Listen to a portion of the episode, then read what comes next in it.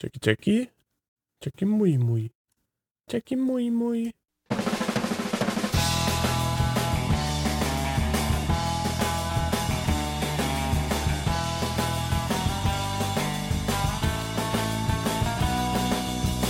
Servus und grüß euch zu Tapacast. Ich bin der Tapa und das ist mein Podcast. In dem rede ich über YouTube, die Welt und alles, was mir sonst so einfällt. Wichtigste Frage zuerst, wie ist es wieder? Ja, für den Winter sehr angenehm. Äh, eigentlich ein bisschen zu warm, aber schön. Keine Wolken und recht warm, so 10 Grad oder so. Gestern war es noch ziemlich grau, aber jetzt dabei schaut es ganz lieb aus. Ich freue mich schon aus zum Gehen dann später und ein bisschen Sonne zum kriegen. Das ist immer ganz fesch im Winter, weil die Sonne nicht so lang draußen ist untertags, dass man dann ein bisschen spazieren gehen kann und ein bisschen Sonne tanken. Sonne tanken ist eigentlich ein schrecklicher Ausdruck, aber ich habe es trotzdem ganz gern, aber nicht keine bessere Phrase dafür gefunden habe. Genau, gehen wir gleich weiter zu Feedback. So, was haben wir da alles? Ja, einmal zum letzten Video. Ich habe ein Video letztens ausgebracht äh, zur österreichischen Flagge slash Staatsflagge. Eigentlich, es, es waren jetzt nicht viele Leute, die das angemerkt haben, aber zwei Kommentare habe ich zumindest gesehen, die sich darüber beschwert haben, dass ich im Video äh, das generische Femininum benutze. Das heißt, nur äh, weibliche Form als Plural wo ich aber beide Mann. Nämlich war das irgendwie, irgendwie der Staat und seine Vertreterinnen oder so, habe ich gesagt. Mindestens zwei Leute haben sich darüber aufgeregt, was bei über 160.000 Views jetzt nicht viel ist, aber die haben sich auf jeden Fall ziemlich früh schon zu Wort gemeldet und das ist mir so ein bisschen hängen geblieben. Ein bisschen so zur Erklärung, wie ich normal damit umgehe, also mit dieser ganzen Thematik Gendern, ja, na und wie und so weiter. Also mittlerweile muss ich sagen, also wenn man sich halbwegs mit der Materie beschäftigt und tatsächlich ein Interesse daran hat, äh, ja, Sprache zu benutzen, um Vorurteile abzubauen oder um irgendwie geschlechterspezifische Diskriminierung irgendwie abzubauen, gibt es eigentlich nur eine Antwort auf die Frage, gendern ja oder nein. Also irgendwas muss dann im Standard, den wir jetzt haben, ändern wie die Änderung dann ausschauen soll, finde ich, das ist der große Part, der wirklich Schwierigkeiten bereitet, weil es halt äh, einfach ein Eingriff in die alltägliche Sprache ist und das macht es jetzt sehr, sehr kompliziert. Du kannst leicht attestieren, dass eine Veränderung notwendig ist. Da dann wahrscheinlich sehr viel Leid äh, zustimmen, die überhaupt nichts von ja, heute populären Möglichkeiten von Gendern halten, die dann trotzdem sagen, ja, irgendwas sollte man vielleicht schon machen, aber wie wir es dann umsetzen, äh, da scheiden sich die Geister und das macht es natürlich schwierig. Und ich für meinen Teil habe das halt so gelöst, dass ich gesagt habe, okay, wann es möglich ist, versuche ich äh, geschlechtsspezifische Bezeichnungen einfach außen vor zu lassen. Mir geht es ja generell darum, dass die meisten Leute irgendwie den Eindruck haben, dass es sehr klar für alle gilt, nämlich das, was für alle gelten soll halt. Klar, wenn ich irgendwie spezifische Gruppen anspricht, dann natürlich benutze da eine Bezeichnung dafür. Die meisten von meinen Bezeichnungen sollten eigentlich für alle gelten und dann versuche ich das natürlich auch so zum Schreiben, dass das klar wird aus dem Ausdruck, den ich benutzt habe. Bei manchen Sachen ist es aber halt nicht wirklich möglich, also ebenso Sachen wie der Staat und seine Vertreterinnen. Jetzt könnte er sagen, der Staat und seine Vertreter und Vertreterinnen oder da einen Glottisschlag einbauen und sagen, der Staat und seine VertreterInnen, äh, was ich ein bisschen holprig finde. Aber für mich die bestmögliche Variante, die ja überhaupt nicht auffällt, ist eben äh, manchmal einfach generisches Femininum, manchmal generisches Maskulinum da einfach abzuwechseln und dann sticht es überhaupt nicht aus. Also die meisten Menschen haben es, also ich habe das schon, was weiß ich, wie viele Videos benutzt und den meisten Menschen fällt es überhaupt nicht auf, was genau der Effekt ist, den ich eigentlich schaffen will. Also ich will einerseits mit der Sache annehmen und ich will eine Lösung finden, die ja die Problematik mitbedenkt. Welche geschlechterspezifische Bezeichnung man nimmt, macht dann einfach einen Unterschied. Aber trotzdem soll es nicht komplett ausstechen und dann aus der Bahn werfen, weil es geht ja immer nur darum, dass ich den Inhalt, den ich tatsächlich transportieren will, umbringe. Und dann sollen die Leute währenddessen nicht drüber nachdenken, ah, was hat er jetzt da für Pronomen verwendet oder sonst irgendwas. Äh, ja, aber zwei Menschen haben sich eben darüber beschwert, ja, warum ich denn nur die, die weibliche Form nehme, ob da leicht nur Frauen gemeint sind und das so ein bisschen so äh, dargestellt haben, als wäre das überhaupt eine Frage. Normalerweise kannst du aus dem Kontext sehr klar ablesen, ob wirklich nur jetzt ein Geschlecht gemeint ist oder ob alle damit gemeint sind und ich halt nur eins verwendet habe. In der Wirklichkeit führt es relativ selten zu Missverständnissen.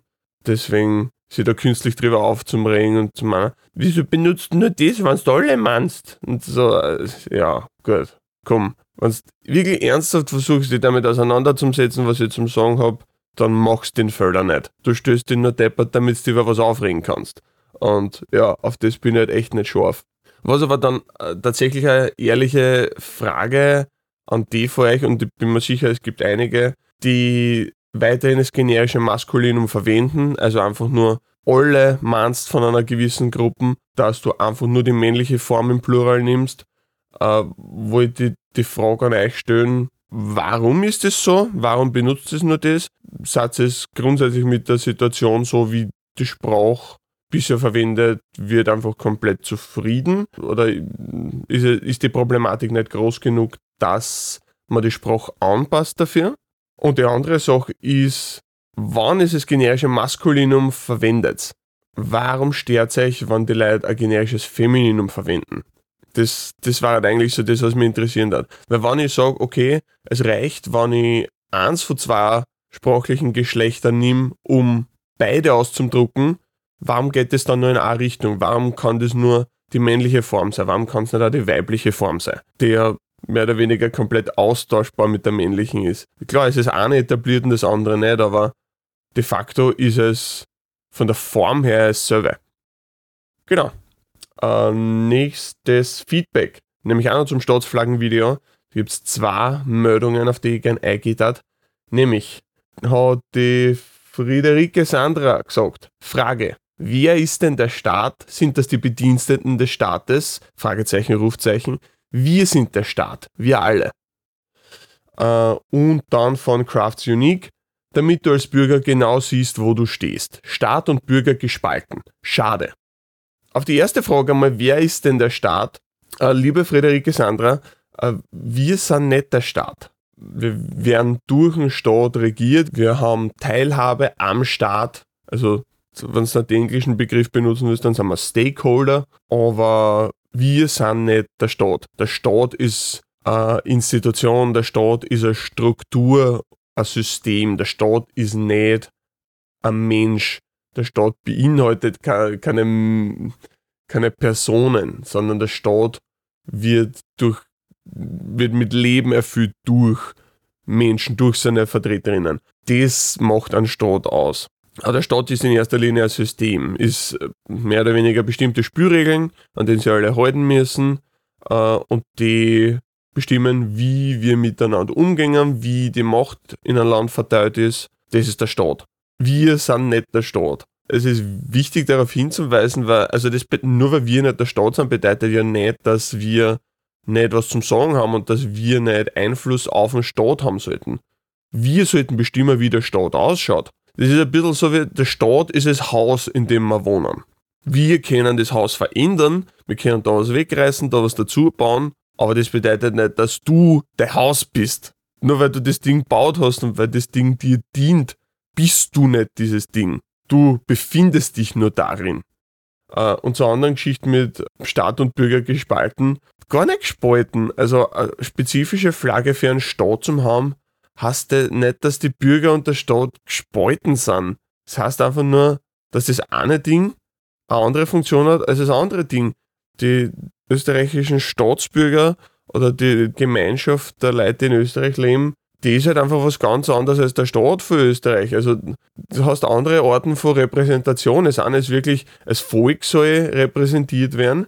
Das sind wir alle. Der Staat, wie schon ausgeführt, hat sehr spezifische Funktionen und in diesen Funktionen soll er repräsentierbar sein. Und wenn das getrennt erfolgt, ist das, finde ich, was ganz Praktisches. Also das heißt nicht, dass wir gespalten sind. Da gibt es eine Wechselbeziehung, die sehr, sehr eng ist und die auch unauslöschbar ist. Also zumindest in einer Demokratie. Aber nur weil es zwei unterschiedliche Flaggen gibt, für Staat und Bürger heißt noch lange nicht, dass wir gespalten sind. Das ist, finde ich, nicht die richtige Auslegung. Badu sagt, euer Wappenadler hat also Hammer und Sichel in den Klauen. Okay, Bro. Die gesprengten Ketten kommen auch gut. Hat das die KPÖ nach ihren Wahlsiegen durchgedrückt? Nein, es hat überhaupt nichts mit der KPÖ zum da. Oder nur sehr, sehr bedingt. Also der Adler, der, der das heutige Wappen für Österreich darstellt, ist nicht erst ein Nachkriegsgeschehen ist, zumindest nicht nach dem Zweiten Weltkrieg, sondern das hat es schon in der Ersten Republik gegeben, also 2000, äh, 2000 nicht, 19, also 18 oder 19, wann haben sie die Republik ausgerufen? Hilfe. Ah, das ist jetzt peinlich. Aber auf jeden Fall nach dem Ersten Weltkrieg, nachdem die Habsburger abdankt haben, der, was der Karl? Ich glaube, der Karl war es.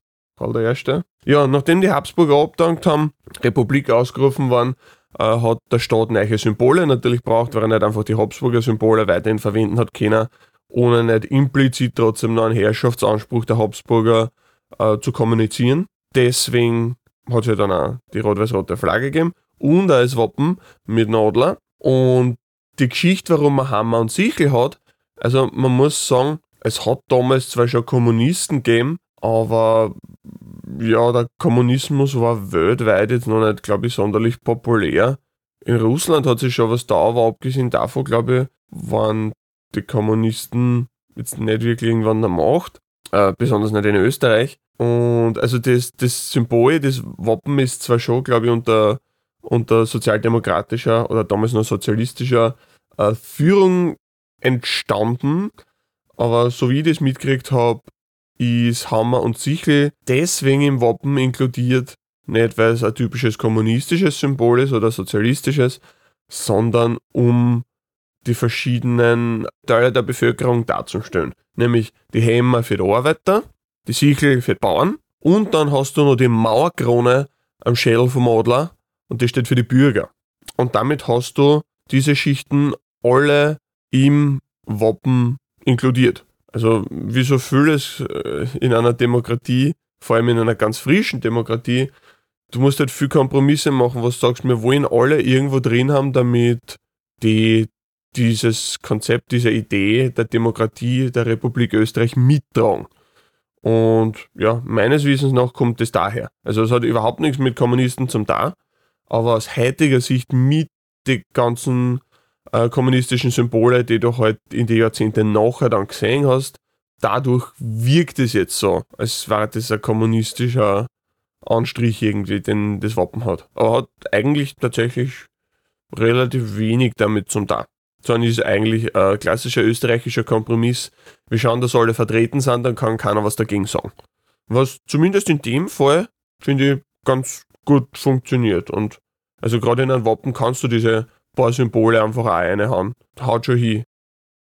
So, weiter zur nächsten Frage, nämlich Mikosch sagt, das letzte Thema erinnert mich gerade an amerikanische Personenzüge, auf denen per Gesetz die US-Bundesflagge abgebildet sein muss. Und zwar so, wie sie im Fahrtwind wehen würde, wenn es eine echte Flagge auf dem Dach oder ähnlichem wäre.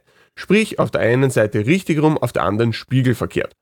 Und dann noch weiter, am hinteren Ende des Zuges wehen die Flaggen dann mitunter falsch rum. Also oft einmal hast du einen Zug, der auf beiden Enden ein Lock hat, weil, weiß ich nicht, praktische Gründe einfach wahrscheinlich, weil vielleicht das Ziehen besser ist als das Schirm für ein Lok, keine Ahnung.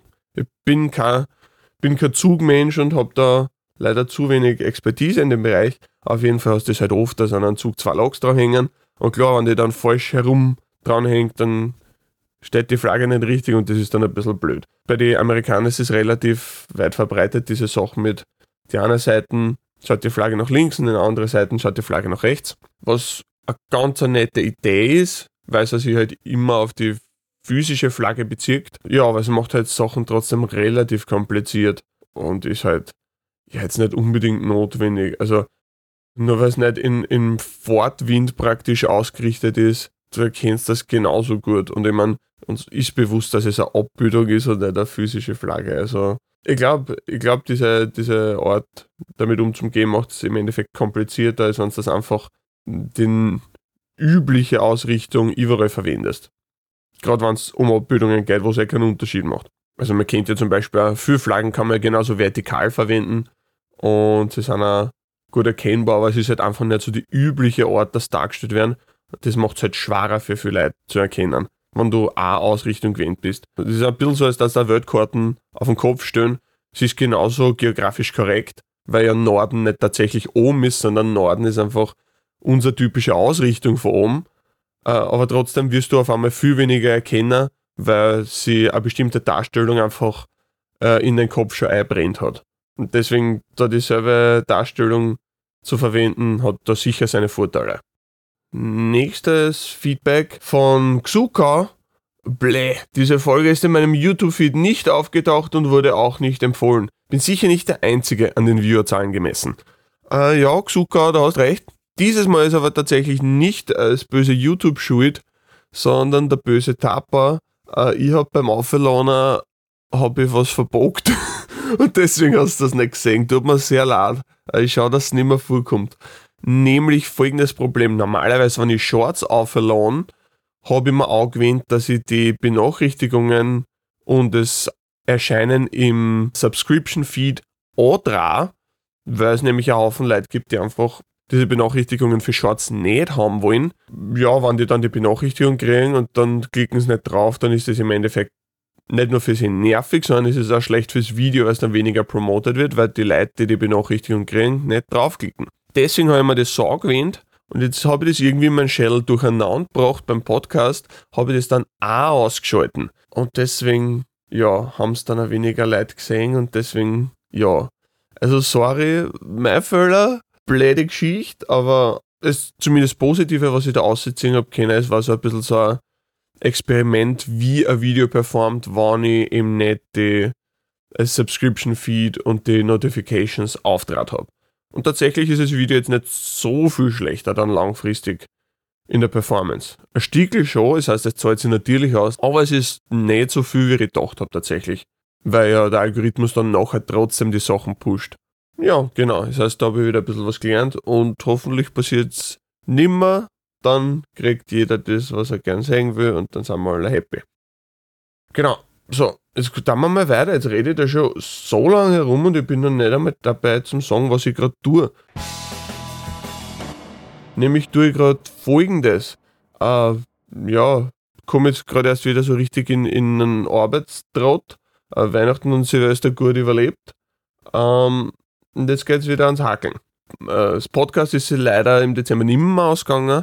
Deswegen will ich schauen, dass ich im Jänner zwei Folgen rausbringe, um das wieder ein bisschen gut zu machen. Aber ja, genau, deswegen arbeite ich jetzt an diesem, diesem hier Podcast. Wie schon erwähnt, äh, habe ich schon jetzt eine längere Zeit ein neues Video draußen. Geht um die österreichische Staatsflagge und warum man die eigentlich nicht verwenden sollte. Und das Video kommt super gut an. Ich bin total happy. Ich glaube, das hat jetzt, die deutsche Version hat mehr Views als das englische sogar, was richtig, richtig geil ist. Ich meine, es ist ja immer zu erwarten, dass Videos, die von Österreich handeln, auf dem deutschen Kanal besser funktionieren. Aber es ist trotzdem sehr schön zum Sehen, dass es so gut ankommt. Und ja, tatsächlich haben sich sehr viele Leute gemeldet, die gemeint haben, ja, haben es tatsächlich nicht gewusst. Und das taugt mir schon ein bisschen, dass ich da, dass ich da eine Sache, die mir schon auch recht wichtig ist, halt so unter die Leute gebracht habe. Genau, ähm, als nächstes wird an einem langen Video gearbeitet, nämlich wieder so um die 10 Minuten. Ich schaue, dass es nicht viel länger in der Produktion dauert, aber man wird sehen. Ist ja nie so einfach abzuschätzen ja, also einfach meine Evaluierung von was besonders gut ankommt, was am besten funktioniert. Sagt halt einfach, ich muss lange Videos machen, sie funktionieren so viel besser als kurze Videos. Und deswegen arbeite ich jetzt wieder an was längerem. Ähm, aber nicht zu verzagen, denn dazwischen wird es auch frische Shorts geben und Podcast-Folgen natürlich. Das heißt, auch wenn das nächste Video ein bisschen länger dauert in der Produktion, es gibt dazwischen immer wieder feine Updates, wo ich so drüber reden wir, was sie so tut und ja, wie weit ich bin und da meine langsame, aber doch sichere Verzweiflung im Arbeitsprozess kundtun werde. Genau, gehen wir weiter zu Publikumsfragen. Nämlich, Best Songs fragt, habe die Ehre, folgendes, bist du der gleiche wie Winster in Englisch oder ist es ein Fake? Ähm, ja, das bin ich das bin ich. Ich habe ein Insta-Profil. Ich äh, bewirb das nur deswegen nicht, weil es eigentlich auch so ein bisschen so ein Experiment-Ding für mich ist. Äh, ein Freund hat mir überzeugt, dass ich Instagram ausprobiere. äh, für Shorts halt spezifisch. Oder wie es auf Insta heißen, Reels. Was überhaupt keinen Sinn macht, weil Reel ist äh, war ein Filmrollen früher. Weiß nicht, wie ein Filmrollen irgendwie mehr ein Kurzvideo, was das zum da hat, aber lassen wir das mal außen vor. Ähm, ja, nein, das ist mein Profil und da lade ich immer wieder was auf und probiere das aus und bisher hat es sich nicht ausgezahlt. also ja, mir ist darum gegangen, einfach zum sagen, wie Kurzvideos auf verschiedenen Plattformen funktionieren. Ja, auf Instagram funktioniert halt wirklich schlecht. Also mal abgesehen davon, dass ich nicht einmal Geld damit verdiene, kriegen meine Videos halt irgendwie so, weiß ich nicht, ein paar hundert oder maximal ein paar tausend Views und das ist es. Was mir halt zeigt, dass Instagram definitiv nicht die Plattform für mich ist. Ja, warum das so ist, war halt, dann die andere Frage. Also es wird sicher einen anderen Fokus geben auf Instagram. Ich weiß aber nicht genau warum und muss auch sagen, also ehrlich gesagt habe ich nicht vor, das herauszufinden, weil mir reicht schon zu wissen, dass es nicht funktioniert. Das war sowieso nicht mein Fokus, sondern ich wollte nur ein bisschen mit anderen Plattformen experimentieren. Und Instagram ist definitiv nicht die Zukunft für mich. Aber ja, es bin trotzdem ich und man kann mir trotzdem folgen. Wenn man dort die Kurzvideos sehen will, dann geht das auch. Nächste Frage. The Rob fragt. Publikumsfrage. Geht da der Nachbar mit seiner Musik immer nur am Arsch oder darf er die jetzt doch auf ein Bier einladen? Ich weiß nicht genau, warum du das fragst. Ich bin sehr verwirrt. Ich bilde mir ein, irgendwann, irgendwas habe ich da in meinem Hinterkopf, dass das irgendwann einmal ein Thema war. Habe ich das schon mal gelesen oder ich weiß nicht. Habe ich vielleicht in einer vorigen Folge irgendwie äh, über das geredet oder so? Aber das kann ich mir nicht vorstellen, weil mir geht kein Nachbar mit der Musik am Arsch. Weiß nicht, meine Nachbarn sind alle brav. Ab und zu hörst du ein bisschen die Viers stampfen, wenn wer herumgeht, aber abgesehen davon also mit Musik geht mir eigentlich niemand am Arsch. Und auf ein Bier alleine darf mir auf jeden Fall wer. also solange es ein Nachbar ist. Also in meiner, in meiner Funktion als, als weltbester Tapakapa brauche ich es nicht unbedingt, aber so als, als, als grundsätzlich, also ein Nachbar darf schon sagen, hey, was ist, magst du ein Bier zwischen? Sage ich nicht, nein. Hat bisher noch keiner gemacht, aber das war dann mal interessanter, eine interessante Begrüßung oder ja, nein, ich weiß nicht, wo das, wo, warum die Frage oder so, aber ja, nein, mir geht keiner mit der Musik am Arsch. Alles cool. Jetzt gleich noch ein Hinweis. War jetzt natürlich super blöd vom Timing, weil die letzte Folge dann auch nicht an alle ausgeschickt worden ist mit Benachrichtigungen und so. Aber Leilen, ich brauche mehr Fragen. Gebt's mir frische Fragen. Macht euch nicht so viel Gedanken dazu, haut einfach die Fragen raus und die Guten kommen dann definitiv in die Folge und dann werden es beantwortet nach, nach bestem Wissen und Gewissen. Also bitte mehr Fragen, weil jetzt muss ich sonst auf meinen alten Fragenkatalog zurückgreifen, was jetzt auch kein Riesenproblem ist, aber trotzdem ein paar frische Meldungen freuen mich auf jeden Fall. Genau, nämlich, wenn ich sage alter Fragenkatalog, habe ich da gleich zwei Sachen. Kommen die alten Videos noch auf Deutsch nach? Na, dann nicht. Zumindest ist es nicht geplant und zwar einfach deswegen, weil es war voll viel Aufwand für relativ wenig Return. Also ich mache lieber einfach frische Themen, statt dass ich alte Themen nochmal aufbereite. Vor allem muss man halt auch sagen, also ich habe natürlich jetzt auch schon am, am Character Design was geändert, ich habe generell am, am Look von Videos was geändert und dann kann ich die Sachen, also nicht einmal die Designs und so weiter von früher übernehmen, dann müsste ich das alles nochmal komplett neu machen. Und deswegen ist es einfach nicht geplant, diese Sachen dann nochmal auf Deutsch rauszubringen. Wir könnten eigentlich eine Art von Synchronisation machen auf Deutsch, aber das war dann auch ziemlich viel Haken und also ist alles relativ kompliziert. Also mir ist eigentlich lieber, ich arbeite einfach an neue Sachen, da lerne ich ja was dazu, es ist spannender von der Arbeit für mich. Ja, ist im Endeffekt vom Produktionsprozess genauso aufwendig, wie wenn ich was Altes nochmal neu aufwärme praktisch. Ja, zweite Frage. Was hältst du von der Bierpartei?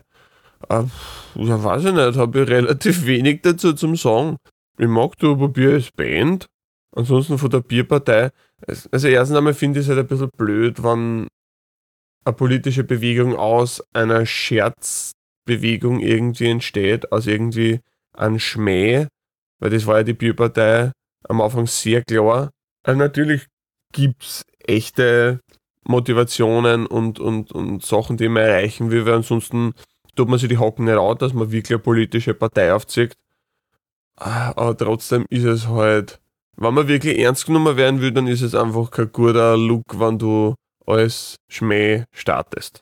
Mal abgesehen davon, der Name ist lustig und alles, aber druckt halt einfach, glaube ich, nicht wirklich ein, ein großes Bedürfnis aus, das, wo man wirklich was ändern will oder so, sondern ja, ist halt weiterhin ein Schmäh. Aber man muss es ja versucht, dann ernste Punkte anzusprechen. Der Name ist einfach eine große Belastung. Ist bei den Kommunisten übrigens auch nicht viel anders. Also, auch wenn die heutigen Kommunisten in Österreich sicher einige Ansätze haben, die interessant sind, sie immer noch Kommunisten zu nennen, immer noch diesen Begriff zu verwenden, obwohl der heute halt schon sehr, sehr hart belastet ist, ist, ist, ist finde ich einfach kein guter Ansatz. Also du kannst für dieselben Sachen stehen und dir einfach Sozialist nennen. Du musst nicht Kommunist sagen. Also Kommunismus ist schon eine sehr klare Idee von wirklich einem Zentralstaat, der, der alles lenkt, unter anderem auch die Wirtschaft, was ja überall, wo es eingesetzt worden ist, super gut funktioniert hat. Und ja, also die einzigen kommunistischen Staaten, die halbwegs gut funktionieren, wirtschaftlich, sind die, die Kommunismus nur noch im Namen tragen, aber de facto was anderes machen wie China, das zwar behauptet kommunistisch zum sein, aber unter dem Namen ist halt, ist es halt einfach eine kapitalistische Staatsform. Und deswegen, so, wenn da ein Namen wirklich nicht dient und der Name ist das Erste, was man, was man halt einfach sieht, dann ändert der Namen doch einfach. Also, wenn die Bierpartei es wirklich ernst meint und wirklich was erreichen will, und politisch wirklich Ziele verfolgt, die, die ernsthaft sind, dann sollte er sich nicht Bierpartei nennen. Mal abgesehen davon, dass jetzt relativ weniger die politischen Ziele der Bierpartei weiß, weil das halt auch nur so, weiß nicht, so lauwarm vermittelt worden ist bisher.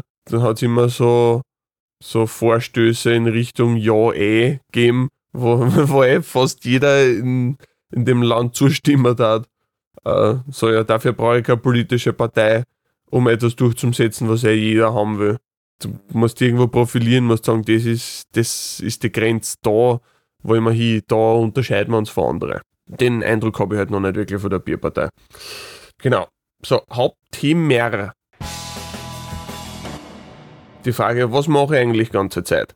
Nämlich möchte ich so ein bisschen vorstellen, meinen Produktionsprozess im Detail, wie das alles funktioniert, äh, wirklich Schritt für Schritt damit äh, es ein bisschen besser verständlich wird, wie ich ein Video von Anfang bis Ende äh, produziere, wie das ganze Ding funktioniert und warum das halt auch so lange dauert.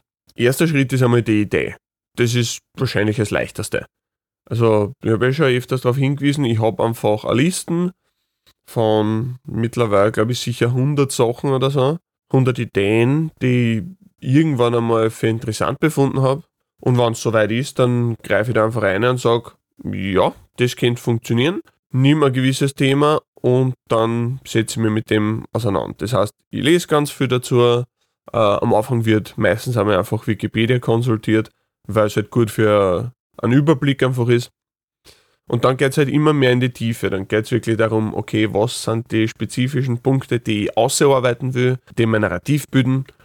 Und diese Punkte will ich dann wirklich bis bis ans Grundgestein so praktisch wieder wirklich bohren, um zu sehen, erstens einmal ist das gescheit belegt, was gerade bei Flaggenthemen halt super wichtig ist, weil es da urviel ja, Bullshit-Meldungen gibt, die einfach auf nichts fußen, sondern halt einfach etabliert sind, weil das hat wer gesagt und dann wiederhole ich das und dann ist das halt einfach üblich, dass man das sagt. Genau, also da gehe ich einmal dann grabe wirklich bis ganz runter und versuche da alle Details rauszukriegen, die für mich wichtig sind. Da wird halt dieses Narrativ immer weiter ausgebaut und verstärkt und dann schaue ich einmal, dass ich da, dass es wirklich auf guten Fakten steht, das ganze Gebilde. Und dann fange ich halt an, okay, wie kann ich das formulieren, dass es gut verständlich ist und unterhaltsam ist. Beide Sachen sehr, sehr wichtig für mich. Ähm, ich will nicht nur einfach da trocken die Fakten lesen, das ich meine, ist auch schon schwach, nur einfach nur das einmal zum Sammeln. Aber ich will es nicht nur lesen, sondern ich will, dass das Ganze einen Spaß macht,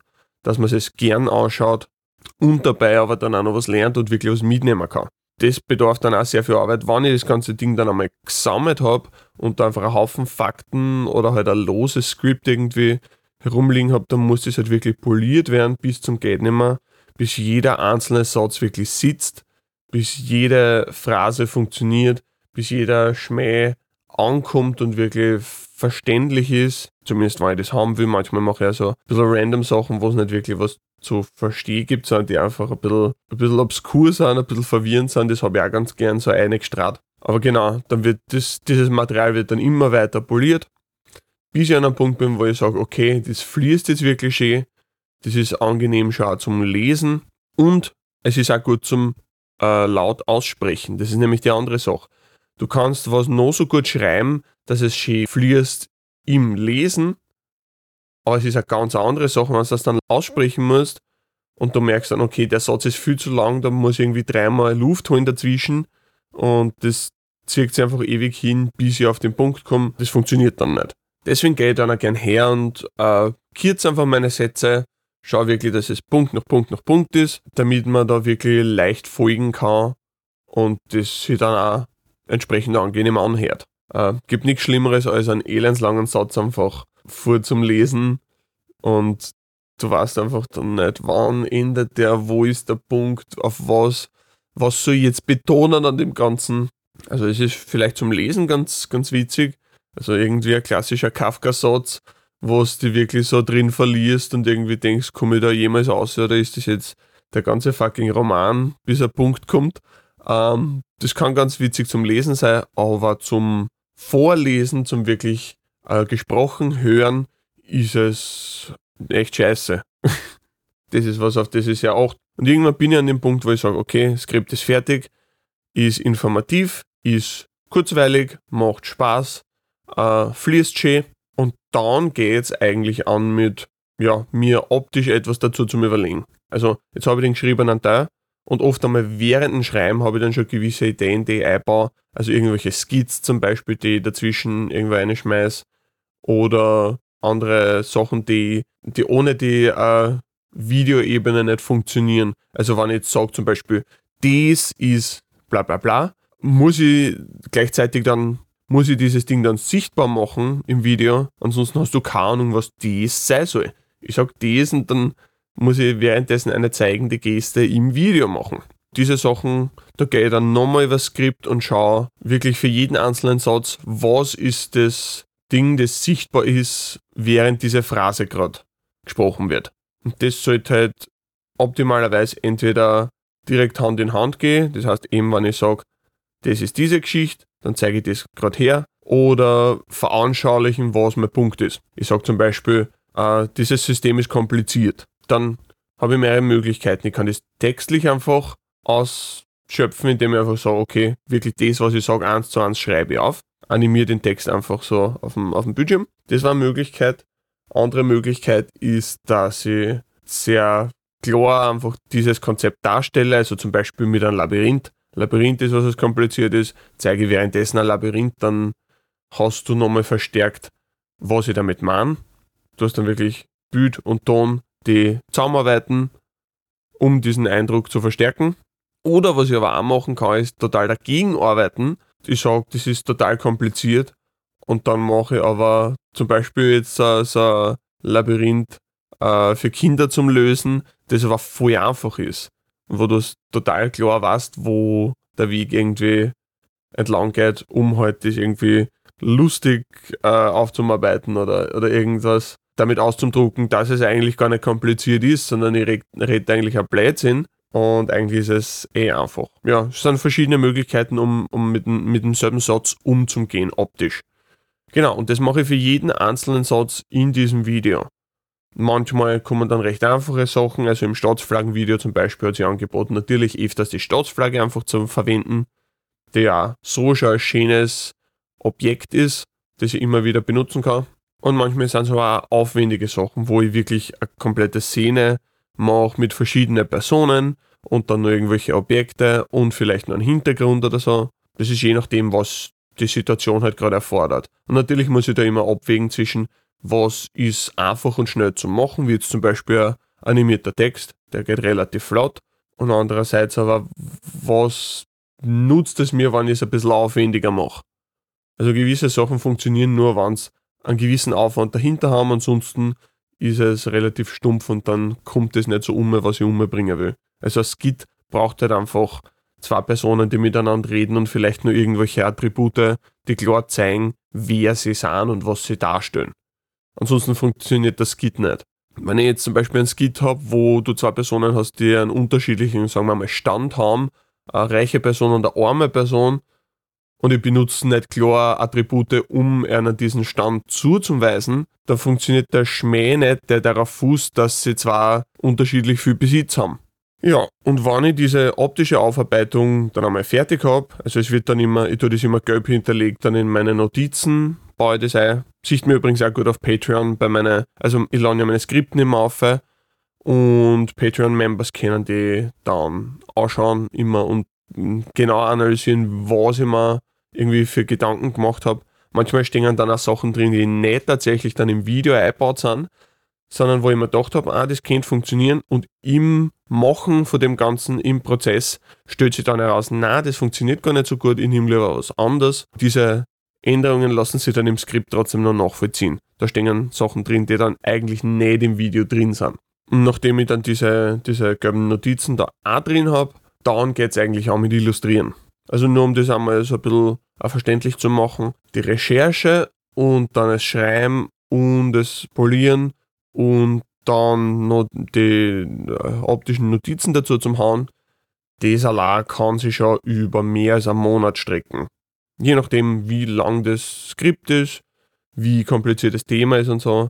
Also man muss sich ja vorstellen, ich lese wirklich relativ viel Zeit, um einmal auf einen Wissensstand zu kommen, wo ich sage, jetzt habe ich wirklich das Selbstbewusstsein, dass ich vor mehrere tausend Leuten über das reden kann ich weiß, dass das kein Blödsinn ist und ich habe halt tatsächlich Verständnis für die Materie, dass ich wirklich ja, da was beizutragen habe und, und da wirklich die Connections sehe. Und sagst, ja, ich kann einfach nur die Fakten da aufzählen und das und das und das gibt's. Aber wenn ich nicht tatsächlich verstehe, wie diese Sachen miteinander interagieren, dann kann ich kein Skript drüber schreiben, das irgendwie was heißt, mit dem ich irgendwie zufrieden bin.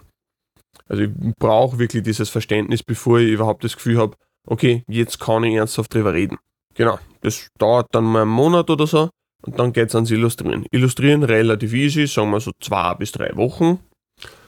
Ja, wo ich halt einfach dann diese optische Aufarbeitung, die ich schon in meinen Notizen gemacht habe, dann einfach nur halt wirklich darstellen muss. Und das geht relativ simpel, da habe ich einfach so Vektordateien. Ich habe ja schon meine fertigen Figuren teilweise und immer wenn ich eine neue Figur brauche, muss ich die halt dann illustrieren, aber das geht relativ flott. Genau, die baue ich dann ein und dann wird das halt, halt alles zusammengeschustert. Das Ganze mache ich dann in Adobe Illustrator, baue ich in verschiedenen Ebenen auf. Jede Ebene ist dann ein Frame praktisch. Genau, und diese Frames werden dann, wenn ich fertig bin mit dem Ganzen, kommen dann in After Effects. Dort werden die dann nacheinander sequenziert. Das heißt, ich habe 8 Sekunden für ein Frame.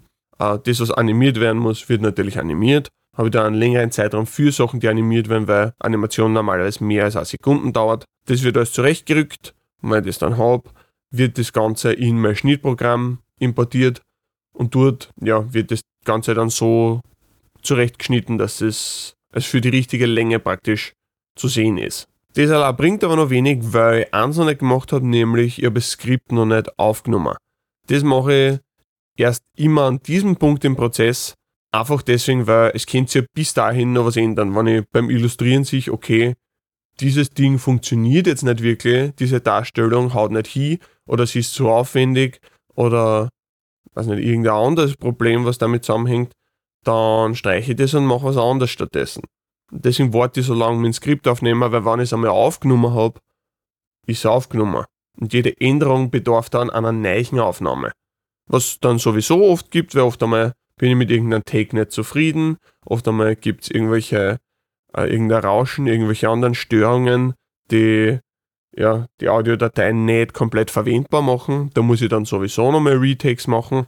Aber grundsätzlich versuche ich trotzdem, das auf ein Minimum zu beschränken, weil das natürlich einmal ein bisschen Aufwand ist. Und noch dazu, jedes neue, jede neue Aufnahme hat natürlich das Risiko, dass sie ein bisschen anders klingt wie die davor und dann merkst du das halt, wenn ich das eine schneide. Äh, ich habe zwar immer ein Service Setup und ich versuche es auch wirklich anzugleichen und alles gleich zu lassen, damit ich dann mehrmals hergehen kann und unterschiedliche Takes zu einem Video zusammenschneiden kann. je weniger unterschiedliche Takes ich habe, desto besser eigentlich. Diese Aufnahme findet dann statt, indem ich normalerweise zweimal das ganze Skript durchsprich. Natürlich, wenn ich mich irgendwo verstolper oder was, kommt der Take nochmal. Oft versuche ich verschiedene Takes auch vom, von derselben Phrase her zu machen, wenn ich mir unsicher bin. Also gerade bei Skits, bei irgendwelchen Schmähs, versuche ich dann verschiedene Betonungen und verschiedene Timings zu machen, um später dann im Schnitt eine Option zu haben, was ich nehmen kann. Einfach weil oft denkst du beim Aufnehmen, ah, das funktioniert überhaupt nicht. Und dann hast du das später da und es funktioniert auch voll gut und das hat hier und das ist genau das, was du haben wolltest. Und da ist dann schön die Möglichkeit zum haben, obwohl du im Moment eigentlich nicht davon überzeugt bist. Genau, diese ganzen Möglichkeiten habe ich dann. Dann habe ich das ganze Voice-Over mal aufgenommen, dann kommt das Einmalschnittprogramm.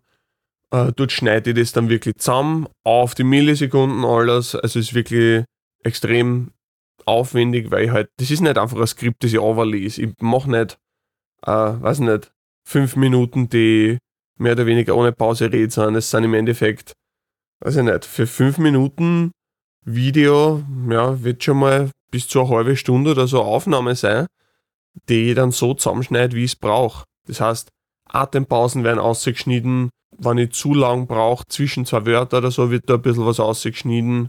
Ja, das Timing wird einfach genau so anpasst, wie ich es haben will, um den bestmöglichen Effekt zu kreieren.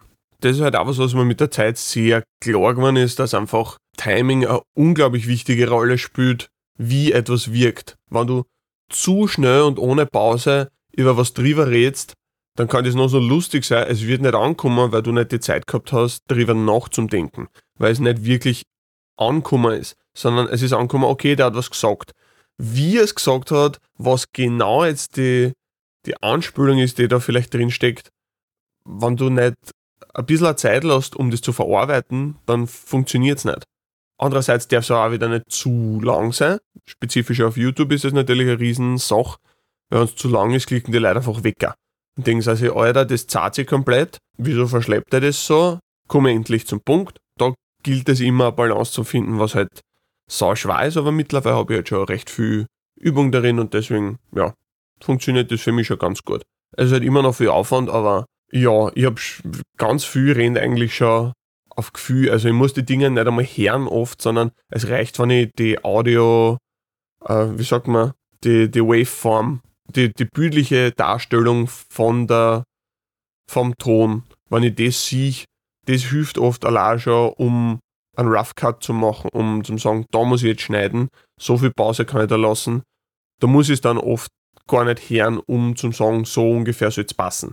Natürlich höre ich dann noch, was weiß ich, wie oft drüber, also bis ein Video fertig ist, habe ich, glaube ich, sicher schon mindestens zehnmal komplett durchgeschaut und durchkehrt halt auch. Das kommt dann später sowieso, aber für einen ersten Schnitt reicht oft wirklich einfach das Optische. Genau, dann ist der Audioschnitt fertig und dann geht es im Endeffekt nur noch darum, das Ganze zusammenzufügen. Das ist eigentlich relativ easy. Also es kann, sagen wir mal, bis zu einer Woche dauern, aber geht eigentlich für mein Gefühl relativ flott alles. Das heißt, da geht es dann einfach um Timing anpassen, das länger machen, das kürzer machen, äh, schauen, dass Bild und Ton synchron sind. Dann lege ich da noch Soundeffekte drunter, dann lege ich noch Musik drunter, hau noch ein Outro, eine, dann wird das ganze Ding zusammengefügt. Und wenn es dann zusammengefügt ist, dann ist es eigentlich fertig. Und alles, was ich dann noch machen muss, ist halt ein bisschen, ein bisschen Promo zeigt. Das heißt, ich auf, auf Twitter poste dann immer so dieses Soon Bild, was einige von euch vielleicht schon kennen. Das finde ich immer ganz witzig, weil es so ominös klingt. Und aber andererseits halt auch wirklich eine, eine, frohe Botschaft ist so, ja, nach Ewigkeiten kommt bald wieder jetzt ein Video raus. Und ein paar so Geschichten, ja genau, auf Patreon laden ist halt auch vorher auf, damit die Patrons, die Early Access genommen haben, halt auch früher wirklich das Video sehen. Das kann bis zu ein paar Tage früher sein tatsächlich. Also es zahlt sich wirklich aus, wenn man wenn man wirklich sich aufs Video freut und, und sagt, ich möchte es so schnell wie möglich sehen. Das hilft mir übrigens auch, falls irgendwas komplett schief gehen sollte. Bin ich mir sicher, dass jemand im Early Access schon kommentieren darf. Dann könnt ihr immer noch das Video löschen und nochmal neu, äh, nochmal drüber gehen und der, der, der falsch ist oder der nicht funktioniert oder sagen wir irgendwie Audio ist beschädigt oder so, könnt ihr es einfach nochmal neu exportieren und dann wieder aufladen, ohne dass sonst irgendjemand merkt. Ist auch etwas, was ich schon ein paar Mal gemacht habe, wenn ich mit irgendeiner Sache ein bisschen unzufrieden war oder so und erst so spät draufgekommen bin. Genau, dann wird das alles, wird gepostet und aufgeladen und bla bla bla. Ja, dann alles, was noch fehlt, ist eigentlich, dann ist das Ding einmal auf YouTube. Da musst du dann noch eine Beschreibung machen und den, den ganzen Schmafu dahinter, ein Endscreen und Untertitel, alles Mögliche. Und dann kommt der Release-Tag.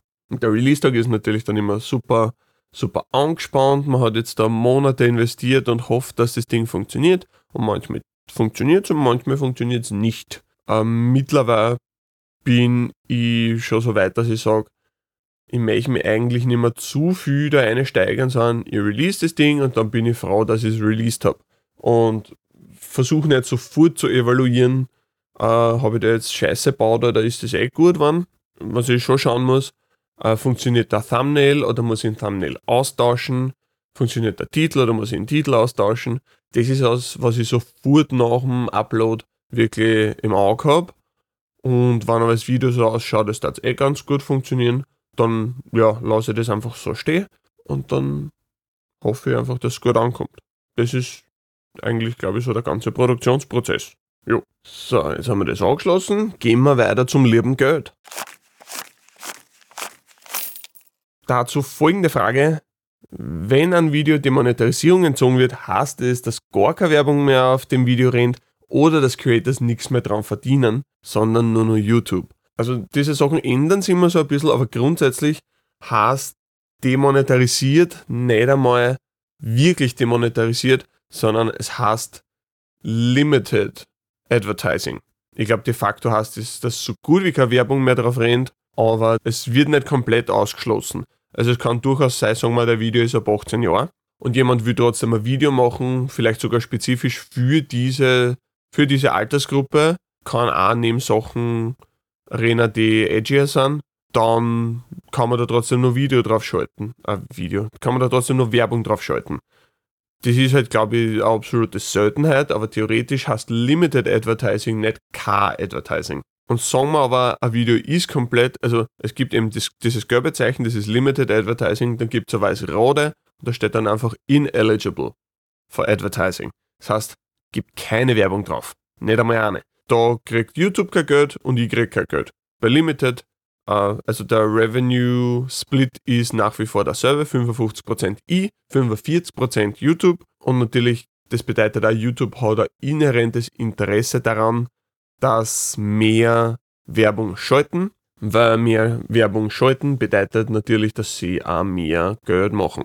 Aber wenn es limitiert ist, eben nur gibt es nur wenig Werbung und wenn es ineligible ist, gibt es gar keine Werbung und dann kriegt keiner irgendwas. Äh, es ist aber nie so, dass du sagst, okay, du kriegst kein Geld, aber YouTube kriegt schon ein Geld. Also dieses Demonetarisieren ist nicht eine Strafe für YouTube. Das wird oft ein bisschen fälschlicherweise so dargestellt, aber das ist es nicht. Es ist keine Strafe, sondern es ist tatsächlich eher eine Einschätzung.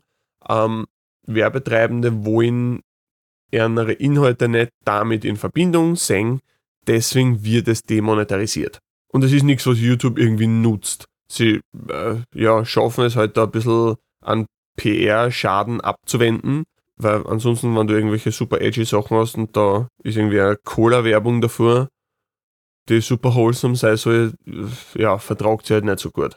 Daher kommt das Demonetarisieren. Das hat nichts damit zu tun, dass sie die bestrafen bin trotzdem mit dem System vom Monetarisieren und Demonetarisieren auf YouTube nicht hundertprozentig zufrieden. Also ich sehe schon, dass sie grundsätzlich gute Arbeit machen, aber gerade was Demonetarisieren angeht, wird, glaube ich, zu wenig darauf geachtet, dass es halt wirklich Menschen gibt, die sehr, sehr viel Arbeit in ein Video investieren und dann halt praktisch garantiert haben wollen, dass man sich ernsthaft damit auseinandersetzt, ob diese Inhalte demonetarisierungswürdig sind oder nicht. Wenn mein Video demonetarisiert wird und dann versuche ich dagegen Einspruch zu erheben, was ja möglich ist, du kannst ein manu manuelles Review anfordern.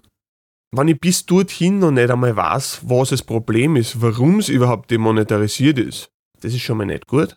Wenn ich es nach einem manuellen Review immer noch nicht weiß, wo dann eigentlich schon feststeht, äh, Pech gehabt, das ist jetzt so und du kannst nichts mehr dagegen machen. Und wenn ich es erst im Nachhinein dann, also wenn ich erst wen kontaktieren muss, über den YouTube Support, der man dann sagen kann, das ist der Grund, warum es demonetarisiert ist, dann ist es zu spät. Also das ist das, was mir am meisten ärgert. YouTube ist mittlerweile super gut darin, zu kommunizieren, was demonetarisiert wird, was nicht in die Guidelines akzeptiert wird und so weiter. Das machen sie richtig gut, das gefällt mir sehr. Der Jammer ist halt, wann dieser Fall dann eintritt. Ich will halt trotzdem wissen, was genau der Punkt ist, der das Problem ist. Weil wenn ich das weiß, kann ich es womöglich anpassen. Also ich habe es bei einem Video schon mal gehabt, da war es einfach wirklich nur der Thumbnail, der das Problem war. Hätte ich das gewusst, hätte ich einfach den fucking Thumbnail austauscht, Problem wäre gelöst gewesen. So einfach war es gewesen. Und so wie es aber gerannt ist, habe ich, also erst bin ich demonetarisiert worden, dann ist die komplette Promotion fürs Video einmal mehr oder weniger in Köder gefallen. Dann habe ich einen manuellen, ein manuelles Review angefordert.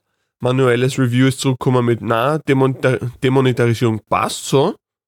Wo ich dann sage, okay. Warum? Und dann habe ich nochmal anfragen müssen über den Support und dann ist mir gesagt worden, naja, es ist wegen einem Thumbnail. Und dann habe ich gesagt, okay, passt, dann ende einfach in Thumbnail und dann könnt ihr mich freischalten. Und die Antwort war, na, das ist schon reviewed worden und jetzt kann man nichts mehr machen, upsi, schade. Und das finde ich ist halt einfach kein seriöser Umgang mit meiner Arbeitszeit. Also wenn ich im Monat an einem Ding arbeite und dann nimmt man sich nicht einmal die Zeit, um zu sagen, das ist der Grund, warum du kein Geld damit verdienen kannst. Ich gebe dir noch eine Chance, dass du das umänderst, sodass du wieder Geld damit verdienen kannst und dass das Leute tatsächlich sehen, ist halt verdammt ärgerlich. Und es ist sicher dann ein zusätzlicher Aufwand für YouTube, diese Sachen dann direkt zu kommunizieren, weil natürlich muss dann ein Mensch dahinter sein, der sagt, hey, das ist der Grund und das macht den, das ganze Review natürlich aufwendiger, aber trotzdem, es, es muss, es, es muss irgendwie Zeit dafür sein, zum sagen, das ist der Grund. Also, in Kafka vorher erwähnt, das ist irgendwie so eine total kafkaeske Situation, wo du sagst, dir wird etwas weggenommen, du weißt aber nicht wieso. Und keiner kann da sagen, wieso. Und erst, wenn du das erfährst, kannst du nichts mehr dagegen machen. Das ist so eine richtige, diese, diese Machtlosigkeit in einem System, das einfach nicht für die zugeschnitten ist, ist halt eine ganz, ganz unangenehme Erfahrung. Und da würde ich mir für YouTube einfach wirklich wünschen, mehr drauf zum Schauen und einfach wirklich darauf einzugehen. Soviel zur Demonetarisierung. Genau, und jetzt zum Schluss. Ihr kennt es, ihr liebt es, es ist wieder soweit. Flaggennachrichten.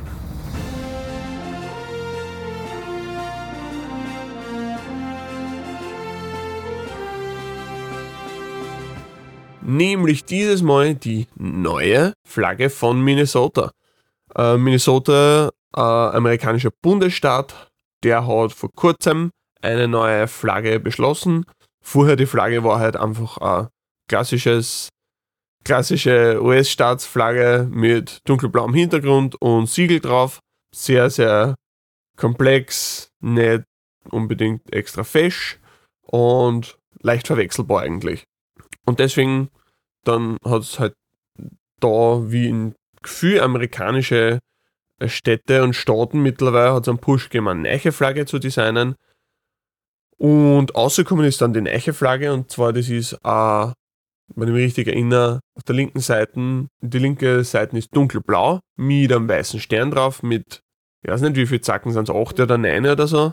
Ein paar Zacken auf jeden Fall. Und die rechte Seite ist dann hellblau. Und äh, also der dunkelblaue Teil hat, ist dann so ein bisschen spitz zulaufend, aber trotzdem abgeflacht ein bisschen. Also man kann sich vorstellen, wie zum Beispiel die Flagge von Puerto Rico oder von Kuba, aber dieses ganze Ding, oder auch von Tschechien zum Beispiel, und dann dieses Ding aber ein bisschen abgeflacht. Das heißt, es ist nicht so spitz zulaufend oder in einem 90-Grad-Winkel, sondern in ein bisschen einen flacheren Winkel. Oder? Ist so? Oder ist es andersrum? Na, na, voll. Es ist, es ist, ich habe es falsch beschrieben, tut mir sehr leid. Nein, es geht in die andere Richtung. Also der Winkel ist nach innen zulaufend. Also wenn du sagst, du hast da Rechteck und dann nimmst du den Mittelpunkt der rechten Seite und ziehst ihn nach innen. Also es ist eine K-Figur so praktisch. Schaut aus wie ein K, so ein bisschen. Genau, das ist die dunkelblaue Seite. Und dann die hellblaue ist der Rest von der Flagge. Äh, erstens einmal, was heute davon? Ja, fesch finde ich es eigentlich. Also vor allem im Vergleich zum vorigen, aber grundsätzlich, also es, es hat also ein bisschen so, erinnert so ein bisschen an die Flagge von Texas, der absoluter Klassiker ist. Und ja, ist fesch. Natürlich ist jetzt relativ simpel und manche könnten auch sagen zu simpel, aber also, dass meine Meinung ist, dass eine Flagge eher simpel zum Sein hat oder zumindest dann am besten funktioniert, ist glaube ich nichts Neues. Äh, was auf jeden Fall interessant ist, ist irgendwie der Prozess, wie es zu der Flagge gekommen sind, weil da hat es halt irgendwie ja, einen Flaggenwettbewerb gegeben, wo irgendwie Leute aus dem Staat Vorschläge einschicken haben können. Und dann ist es, hat es da halt eine Longlist gegeben, dann hat es eine Shortlist gegeben und dann ist es diese eine Flagge geworden. Meines Wissens war es aber so, dass genau die, das jetzt geworden ist, eigentlich nicht auf der Shortlist war, sondern eine Anpassung von einer bestimmten Version, die auf der Shortlist war, ist. Äh, was halt ein bisschen Bullshit ist. Also, ich denke mal, wenn du das Design nimmst, dann nimm's. Du kannst nicht sagen, okay, wir haben jetzt da Auswahl von Designs und das benutzen wir jetzt als Inspiration, um ein bisschen ein anderes Design zu unserer Flagge zu machen. Also es ist irgendwie Bautschad. Ich weiß auch nicht, wie dieser Prozess dann tatsächlich genau abgerennt ist, weil so sehr war ich dann auch nicht dahinter, aber auf jeden Fall hat das alles ein bisschen shady gewirkt. Und ich meine, generell der Prozess, wie Flaggen ausgewählt werden heutzutage, mit diesen ganzen Wettbewerben und so, mit Komitees, die was versuchen mitzumreden und oft einmal kommt dann ja einfach ein bisschen ein fader Kompromiss aus. Ich habe ja ein bisschen auch drüber gelesen, so ein akademisches Paper zu der Frage, es gibt allerhand US-amerikanische Städte, die eine neue Flagge vorgeschlagen haben und dann praktisch eine Analyse, warum funktioniert es in manchen Städten und in manchen nicht, was sind so die wichtigsten Faktoren, um einen neuen Vorschlag äh, zufriedenstellend möglich zu machen und auch dann tatsächlich einen Wechsel möglich zu machen. Und anscheinend die allerwichtigste Sache ist einmal nicht mit einem vorgefertigten Design herzukommen und zu sagen, hey, machen wir das, sondern tatsächlich einmal zum sagen, die Frage zu behandeln, wollen wir eine neue Flagge oder wollen wir die alte behalten? Darüber kann man gern abstimmen und wenn da die Mehrheit der Bevölkerung dafür ist, dass sagen, wir wollen eine neue Flagge, dann einen Wettbewerb machen und die mit den meisten Stimmen wird dann ausgewählt fertig. Nicht, ähm, wir haben die alte Flagge und daneben machen wir einen Wettbewerb zu einer neuen Flagge und dann hast du alte Flagge gegen neue Flagge, nämlich spezifische neue Flagge. Die alte Flagge, der Status quo, ist immer der kleinste gemeinsame Nenner. Und da kommt so gut wie nie dazu, dass sie die Leute dann trotzdem für die Neiche aussprechen, weil sie es einfach nicht gewöhnt sind und das dauert ein bisschen, bis das wirklich populär wird. Das ist immer so bei Änderungen. Ja, schwierig und, und keiner ist so wirklich dafür oder da ist vielleicht wirklich dafür, aber die meisten sagen so, naja, das, was wir jetzt haben, passt eigentlich eher. Deswegen ist einmal wichtig, die Frage zu stellen, wollen wir es ändern oder wollen wir bei der alten bleiben? Und wenn es heißt, ja, wir wollen es ändern, dann wird eine ausgewählt und die Änderung ist dadurch schon geschafft. Also wenn du eine auswählst und dann machst du noch eine Befragung, ändern wir es oder ändern wir es nicht. Das mag zwar besonders transparent wirken, aber im Endeffekt führt es das dazu, dass man sich fast immer für den Status quo ausspricht, weil der halt was ist, äh, den sie alle so halbwegs irgendwie einigen können. Uh, ja, soviel zur neuen Flagge von Minnesota. Ist, ist, ganz, ist ganz cool, ist gut gelungen, aber der Prozess uh, war ganz sicher uh, ja, verbesserungswürdig, sagen wir so. So viel dazu. Das war's für heute mit Tapacast. Schickt mir Kommentare, Ideen, Anregungen per E-Mail unter mail.tapacapa.com, auf Reddit oder einfach in die Videokommentare. Danke fürs Zuhören Extra großes Dankeschön an alle Patreon-Members für eure großzügige Unterstützung. Das war's. Servus, grüß euch.